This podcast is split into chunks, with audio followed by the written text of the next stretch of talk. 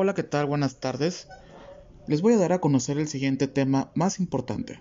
Vamos a hablar acerca de los defectos de los dientes. Bueno, en los defectos de los dientes podemos encontrar los defectos del esmalte.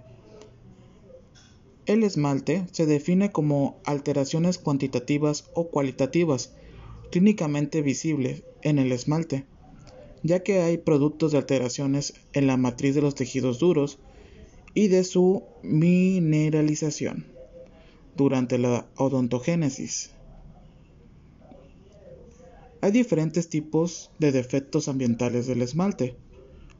Por ejemplo, las alteraciones en la mineralización del esmalte se observan clínicamente como áreas opacas, con colores que van de blanco al marrón o hasta incluso café.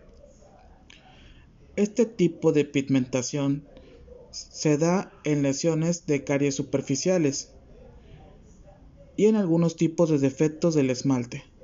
Por ejemplo, el esmalte puede tener una superficie porosa o opacidades difusas, entre otras, entre otras experiencias sería la fluorosis.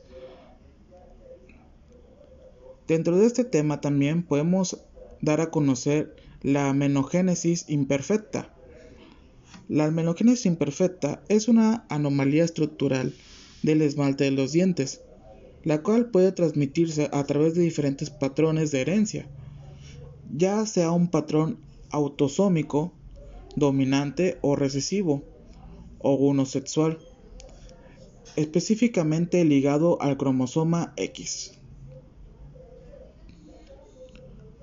Los defectos de la dentina. Dentro de estas alteraciones se encuentra la dentinogesis imperfecta y la displasia dentinaria, llamada también dentina opalescente hereditaria. Es una alteración hereditaria de la dentina que involucra un defecto en la predentina, dando origen a una dentina amorfa y desorganizada a tubular.